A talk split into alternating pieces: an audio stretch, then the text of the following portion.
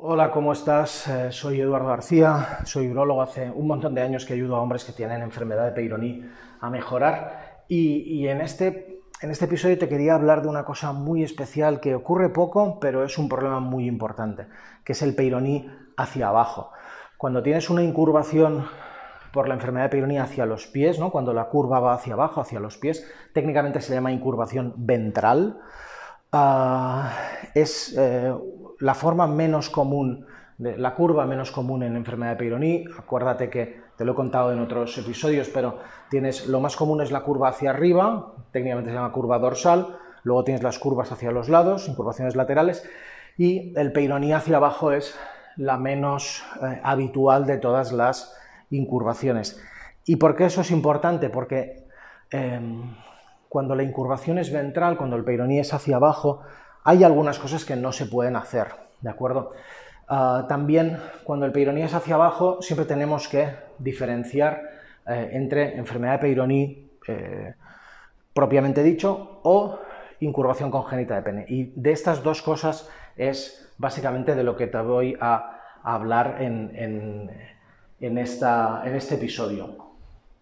Ah, entonces, cuando tienes una incurvación de pene hacia abajo, lo primero que tenemos que ver es si es algo que has tenido toda la vida o es algo que te ha salido en un cierto momento de la vida cuando ya eras mayor, pero después de tener un pene normal eh, con anterioridad. ¿no? Si es la primera de las circunstancias, es decir, si la curva eh, ya la tenías desde pequeño y desde que tienes uso de razón o tus padres ya te comentaban que el pene se doblaba hacia adelante, es muy probable que tengas un pene combo o lo que también se llama incurvación congénita de pene. Es, eh, una enfermedad que es congénita, es decir, naces con ella y que muy típicamente ah, la incurvación es hacia abajo. Hay incurvaciones de pene eh, en otras, digamos, direcciones, pero no es nada habitual. La incurvación congénita de pene, eh, el tratamiento es quirúrgico, es decir, no vamos a conseguir mejorarla con, con inyecciones ni con otras eh, ni con otras alternativas muy probablemente genéricamente se, suele plantear cirugía. La segunda de las cosas que te quería comentar era eh, las diferencias en el tratamiento. ¿no? Cuando, yo qué sé, pues tengo una curva hacia arriba, puedo usar extensor de pene, puedo usar inyecciones, puedo usar una serie de cosas. ¿Y, eso en el peyronie hacia abajo también es así? Pues no.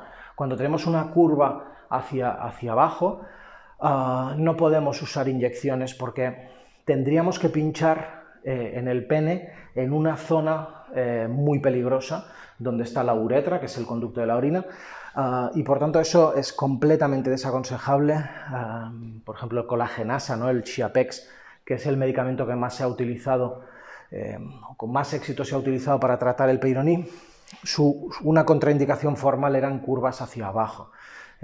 Conozco gente eh, que ha intentado eh, pinchar eh, pinchar colagenasa en una curva hacia abajo y, realmente los resultados han sido muy malos y esos grupos están dejando de, hacer esa, eh, de practicar ¿no? ese tipo de punciones en, en hacia abajo. De manera que te diría, si tienes un peironí hacia abajo que está empezando, es decir, que estás en fase activa, mi consejo sería muy probablemente utilizar toda la fil desde el día 1, utilizar un extensor de pene muchas horas al día.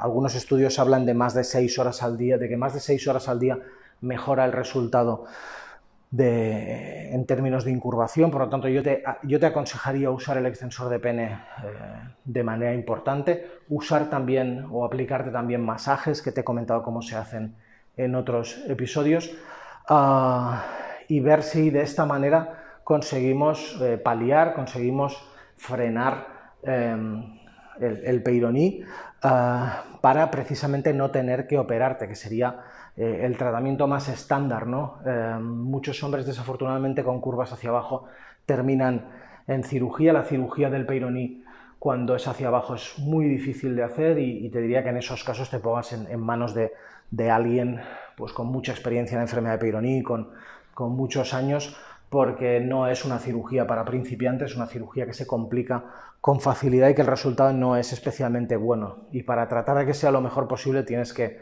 ponerte, yo creo, en las mejores eh, manos.